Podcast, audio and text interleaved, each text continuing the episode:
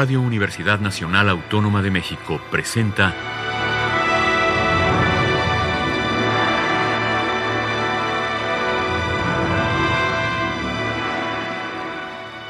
Hacia una nueva música.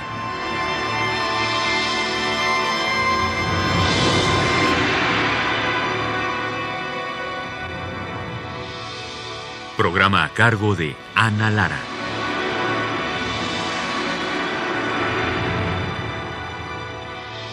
Muy buenas tardes, bienvenidos a Hacia una nueva música. Soy Ana Lara. Esta tarde tenemos aquí en cabina a Roberto Morales. Bienvenido, Roberto. Muchísimas gracias, Ana, por invitarme.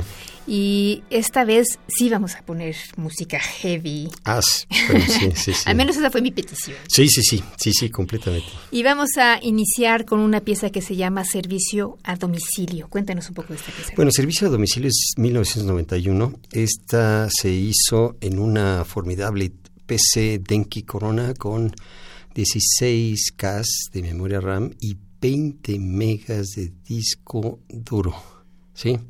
Como ven, con, con, element, con elementos tan poquitos o tan precarios para las computadoras de ahora, se puede hacer música electrónica. Entonces, Bueno, esta- debo decir, perdón, Sí. que tú eres uno de los pioneros de la música electrónica en este país. Ah, bueno. Yo bueno, todavía me, sí. me acuerdo cuando éramos jóvenes. Ah, sí, y cierto. bellos, En el que laboratorio de- sí, en la que- superior, sí. que tú y, y Paco Núñez. Sí, hicimos eh, el primer laboratorio de- sí, de- por y- computadora. Y, había sí. muy pocos que hacían música electrónica. Estaba Toño Exacto. estaba Vicente Rojo, Rojo. y como que ya, ¿no? Eh, En esa época, sí, sí, sí, Sí. luego ya llegaron los jóvenes y ya acapararon el mercado. Sí, sí, sí. No, así es que, bueno, sí puedo entender que, que hayas trabajado con esa computadora que ahora nos parece risible, ¿no? Exactamente. Bueno, y fue, fue, fue digamos, esta y, y junto con Agual 2 fueron las dos primeras obras en donde hice, exploré la idea de autómatas finitos no deterministas. Entonces a mí me, bueno, a partir de ahí me empezó a seducir muchísimo el hacer música eh, algorítmica o música asistida por computadora donde podíamos hacer eh, varias cosas. Esta versión es de Kate Kirchhoff, es un pianista muy bueno que se dedica a hacer eh, música contemporánea, se llama, el, el álbum se llama The Electronic Piano y me parece que es, eh, bueno, es una pieza que yo le tengo mucho cariño, yo también la toco, o sea, me la hice para mí, pero pues qué bueno que la toquen otros, otros instrumentistas. Y la obra empieza justamente con, al revés de un concierto donde al final viene la cadencia, empieza con la cadencia y después viene la obra. Y la cadencia se hace a partir del material, ya sea que se generó por la, por la computadora o eh, eh, las partes que vienen sugeridas eh, para el pianista. En este caso, la parte de la computadora es una parte fija, es una parte que, bueno, si volviera a correr el programa me daría un resultado distinto. Sin embargo, pues este fue el que, el que me gustó, el que ya se quedó para la pieza. Y eh, la parte del pianista sí es un poco más libre, puede improvisar en algunos lados. Entonces, vamos, a- hago esta, esta parte este, bipolar que siempre he tenido entre la parte súper estricta y la parte improvisatoria o lúdica dentro de la música. Entonces, bueno, pues esta es Servicio a domicilio.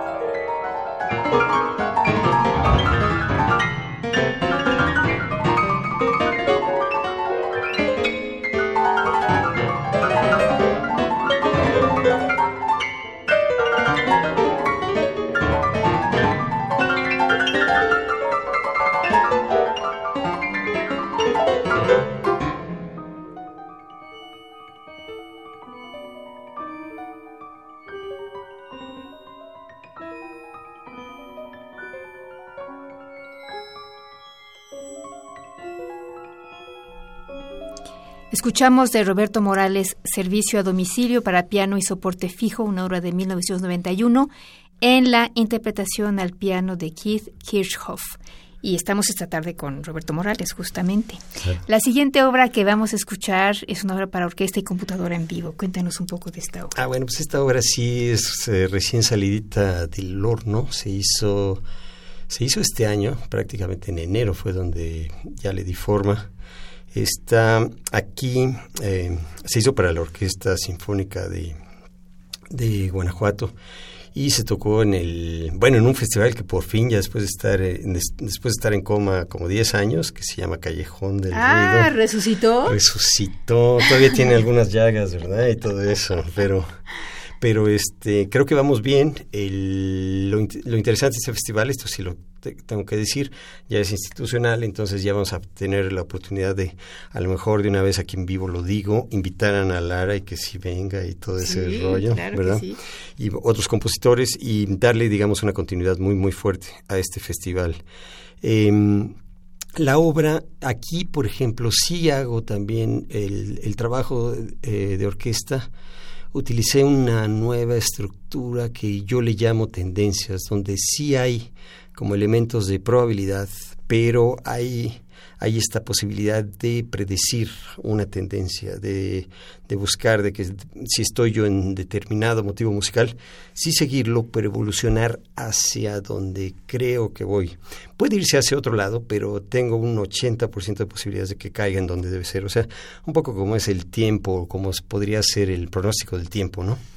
Entonces, eh, Manejo también esta idea de densidades variables, de densidades en dos planos. Eh, bueno, aquí también estaba yo muy Eh, en esa época había acababa apenas de leer el libro este de, de Hopkins de este, Let's Talk About Time donde, bueno, hace una explicación muy, muy, muy padre de, del universo, de la teoría de la gravitación especial.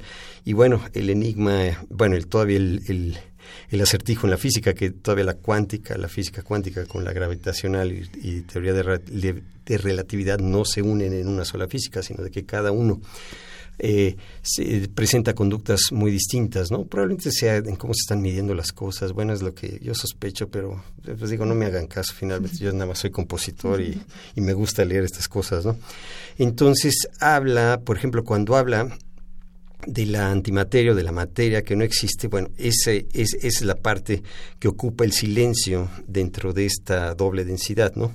Entonces, la antimateria, ¿cómo damos con ella? Eh, damos básicamente por fuerzas gravitacionales, pero esa es, es, es, la que no refleja luz, entonces, bueno, eso me fascinó mucho, entonces digo, bueno, el silencio pues no refleja sonido, sin embargo el sonido ahí está, entonces creo, digamos, estos pesos de repente de una, una cosa a otra, y eh, la parte y la parte electrónica, bueno, pues básicamente va procesando, va procesando a la orquesta en tiempo real y se van produciendo efectos así muy, muy bonitos. Bueno, eso es lo que yo pienso, ¿verdad? A ver qué piensan ustedes. Y el, eh, se, hace, se, hace, un entretejido interesante y de hecho el director lo controla con un iPhone o una, una tableta, entonces va, eh, hay letras de ensayo, entonces con eso hace el cambio, cambio de efecto, entonces es fácil para ensayar para la orquesta eh, no hay que hacer nada. Aquí debo de agradecer mucho a, la, a Radio Universidad de Guanajuato porque el sistema de microfoneado que tiene alrededor de la orquesta me permitió tener así como un, un, campo muy, muy, muy fideligno de lo que es la orquesta en sí, y entonces el proceso pues se lleva a cabo tal y como, como debe ocurrir, y entonces es una obra donde estoy muy contento. El director fue Roberto Beltrán, hizo un gran trabajo, este me gustó mucho.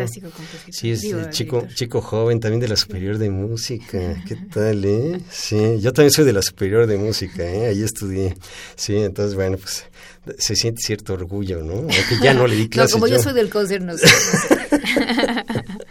Pero bueno, bueno, este, esta obra es básicamente, básicamente esto. Bishidi quiere decir enredo. La notación no está, no, no es completamente trivial, pero vamos, yo pienso que la orquesta hizo un excelente, un excelente trabajo. Le echaron muchas ganas, la verdad. Este, creo que Roberto trabajó muy bien eh, toda, toda la producción, trabajó bien los seccionales y después, obviamente, obviamente la obra. Y bueno, pues esta es Bishidi.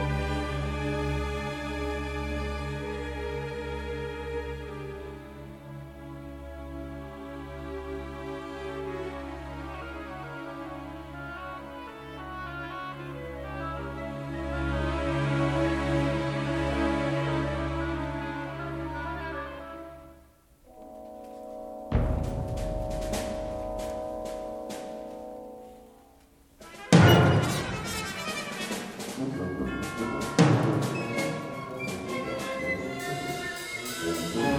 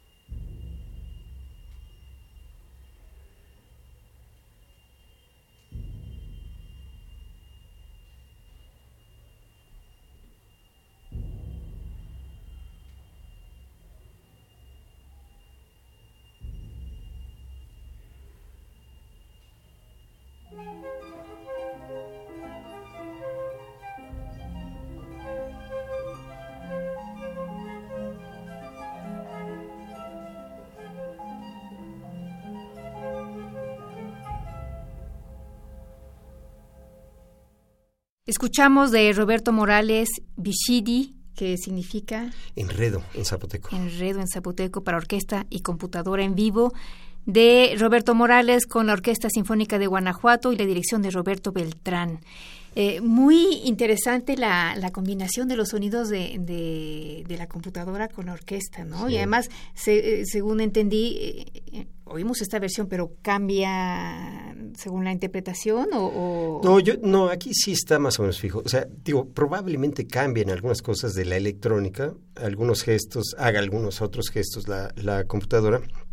O sea, porque bueno, va recibiendo el, lo que es el audio de, de, la orquesta y a partir de eso empieza a tomar decisiones. bueno, voy a hacer esto, voy a hacer lo otro. Pero como digo, como, está, como estoy ahorita en esta idea de tendencias, casi que va a ser algo muy similar. O sea, es como una interpretación en vivo donde, bueno, pues algunos instrumentistas pues, se les pueden ir algunas notas y todo esto. Entonces, eh, juego con ese mismo margen de error, digamos, que es relativamente pequeño, pero sí, sí, este, siempre va a ser, siempre va a ser distinto. Y además tiene la posibilidad de que, por ejemplo, si, si la orquesta toca en una sala donde hay posibilidad de hacerlo en ocho canales, se hacen en ocho canales, 16, 4, 2, o sea, es, es muy fácil de adaptar prácticamente a cualquier orquesta. Entonces, este, por ese lado estamos súper contentos. Es una, eh, pues va avanzando, van avanzando los sueños y como siempre digo, o sea, eh, si no el mejor compositor, pero sí el más feliz del mundo. se los garantizo, me cae que sí. Sí, o sea, porque cada vez van saliendo eh, muchos, muchos, van a ser más claro lo que son los sueños, ¿no? Los sueños desde un punto de vista de tecnología, de estructura, de imaginación, de imaginación de obras y cómo van evolucionando las cosas, cómo los libros nos pueden nos pueden afectar también en una cuestión creativa, el, o sea, lo que leemos, lo que platicamos, las clases que damos, creo que también esa parte es muy importante, el, el estar dando eh, clases también los posgrados tanto de la UNAM como en Guanajuato en licenciatura y en el posgrado, pues ayudan mucho, ¿no? Y me acuerdo el seminario pasado se llamaba Código sin Piedad y era eso, básicamente. Dábamos código de Super Collider, pero sin piedad, o sea, puros puro lenguaje escrito así súper oscuro y nadie entendía y todo eso. O sea, bueno, me, me, encantó dar ese tipo de cosas, no de que nadie entendiera, sino sí, sí daba las clases, vamos, sí íbamos para atrás, resolvíamos problemas y estuvo muy bien. Ahí, ahí me acuerdo que mi asistente fue este Cristian Bañuelos, que hizo un excelente excelente trabajo, él ya está por titularse en doctor en música y tecnología, con una tesis brillantísima, entonces, pues, bueno, estamos, estamos, está bien, va, Va bien. Bueno, vamos a escuchar ahora Meditación 1. Cuéntenos un poco de esta obra. Esta Meditación 1 eh, me invitaron, me invitó, eh, me invitaron Marcela Armas y Constantini a este ciclo que organizan de meditación. Entonces, bueno, yo no soy meditador, entonces me tuve que documentar para ver cómo funcionaba la meditación, esta parte de reiteraciones, esta parte de, eh, vamos, de cómo cómo, cómo, cómo se va concentrando la mente a partir de ya sea rutinas fijas o de escuchar o de poner, poner atención en cierto, focalizarse en, ciertos temas y todo. Y decidí hacer esta obra. Esta obra usa eh, silbatos de la muerte, que se usaban en, me parece que, que, los aztecas lo usaban también durante las guerras, suenan así muy fuerte. Es más, eh, los pueden conseguir, en, si van a Teotihuacán algún día, van a ver unos que también les llaman eh, rugido de jaguar. Ah, pero el principio es exactamente el mismo. O sea, vamos, el, la forma en que está hecha este tipo de ocarina es exactamente el mismo. Y eh, suena bastante suave. Usé también dos réplicas del Museo de Antropología de dos ocarinas, una en forma de serpiente y otra que es un tubo donde es un solo agujero así vertical larguísimo entonces eh, uno tiene que como de cubrir cubrir el tubo con, con, los dedos y levantar los dedos así como de a poquito. O sea, da unas cosas así como microtonales muy interesantes y percusión pequeña. Y está basada en esta idea de meditación. Dura 20 minutos, que sería como una meditación de 20 minutos y refleja esta, esta, esta idea de qué podría pasar a la hora de la meditación. Es más, si alguno de ustedes medita y quiere meditar con esto, creo que lo, lo invito, no hay ningún problema, lo puede hacer. Y este y luego me platica cómo le fue y todo esto. Allá parece que les fue muy bien, ¿no? Eh, algunos sí abrían los ojos porque les daba curiosidad del sonido y demás, ¿no? Pero, pero sí hubo varios meditadores que sí respetaron muy bien el, el, el, este, el reto de meditar a partir del sonido y creo que tuvo muy buenos resultados. Esto fue también 2017 en Oaxaca, en el Museo de Arte Contemporáneo MACO. ¿Y quiénes interpretaron? Ah, el intérprete fui yo. Y también usa este ambiente con el que he estado trabajando muchísimo, que se llama Escamol. el cual a partir de los gestos, igual que con orquesta, va generando su propio su propio ambiente. Aquí es más espacial, eh, es esta idea de de repente congelar el sonido. Eh, misma lectura, o sea, es mismo año, fue este año entonces, abril, mayo, por ahí. Y aquí hablo de esta parte, por ejemplo, cuando nosotros, en teoría, si nos acercamos a un agujero negro, bueno, la gravitación está, está tan fuerte que incluso el tiempo también se va colapsando, ¿no? Entonces, aquí hablo de esta, o, aquí en esta pieza, uso esta parte de colapsar el sonido, es de, repente congelarlo, y de repente vuelve otra vez a surgir. En fin, bueno, pues entonces escuchemos la meditación número uno para percusión, silbato de la muerte y ocarinas, y es el propio Roberto Morales el intérprete y compositor.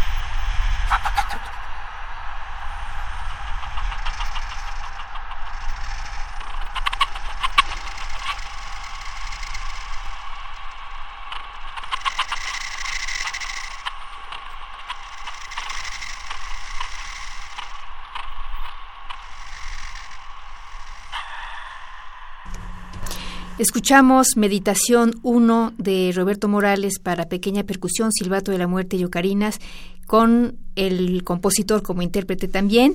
Y bueno, terminamos este primer programa, Roberto, gracias por venir, pero los invitamos la próxima semana a una segunda entrevista con Roberto Morales, compositor, inventor, intérprete, y nos dará mucho gusto seguir escuchando tu fantástica música. No, hombre, muchísimas gracias, Ana, y como siempre, un placer estar aquí contigo, platicar y este, intercambiar cosas. Es formidable esto de mantener mantenernos, ¿no? Sí. De tercos, ¿no? De compositores tercos.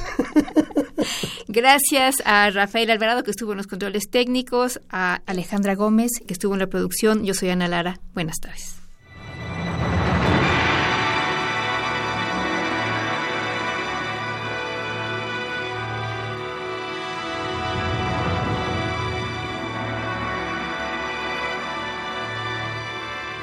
Radio Universidad Nacional Autónoma de México presentó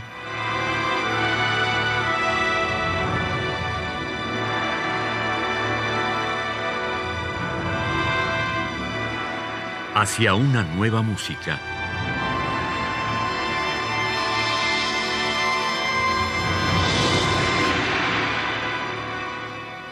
Programa a cargo de Ana Lara.